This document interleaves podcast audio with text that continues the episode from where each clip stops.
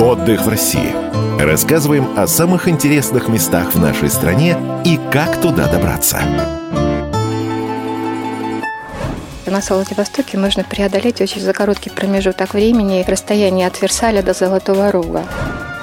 Из всех отелей, построенных до эволюции, в Владивостоке сохранились только Версаль и Золотой Рог. Видимо, строили с душой. Предлагаем вам перенестись на два столетия назад и посмотреть на Владивосток немного под другим углом. Пройдемся по Светланской, первая и главная улица Владивостока. Здесь расположено большое количество зданий конца 19-го, начала 20 веков. Как рассказала Лариса Дударовская, экскурсовод Музея-заповедника истории Дальнего Востока имени Арсеньева, архитектура Старого Владивостока удивляет разнообразием стилей. Владивосток напоминал такого европейского франта. Потом уже стали приглашать э, европейских э, архитекторов, знаете, которые везли эту европейскую моду. И Владивосток-то у нас создавался с чистого листа в стиле модерн. Владивостокский ГУМ – одно из самых красивых и величественных исторических зданий не только Светланской улицы, но и, пожалуй, всего Владивостока. Строительство здания велось с 1882 по 1884 год по заказу торгового дома «Кунст и Альберс». Вот представьте себе, 1884 год, во Владивостоке появляется первый немецкий универмаг в мире. Не в Германии, во Владивостоке.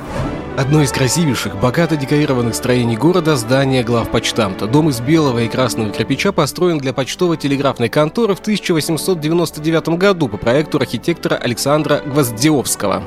Среди соседних домов такое выглядящих как такие прям очень аристократичные такие обитатели Владивостока. Здание конторы почтовой выглядело, знаете, как такая дорого одетая мещанка.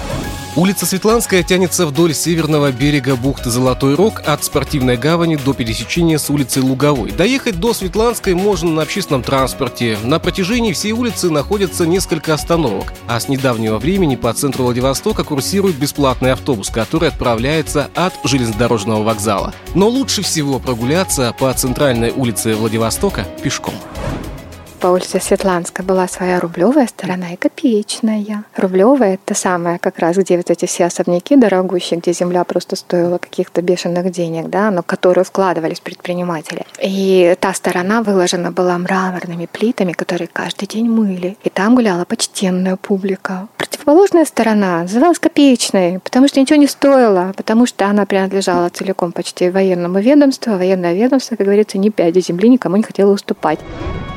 Илья Кузнецов, Павел Патрикеев, Комсомольская правда, Владивосток. Отдых в России. Рассказываем о самых интересных местах в нашей стране и как туда добраться.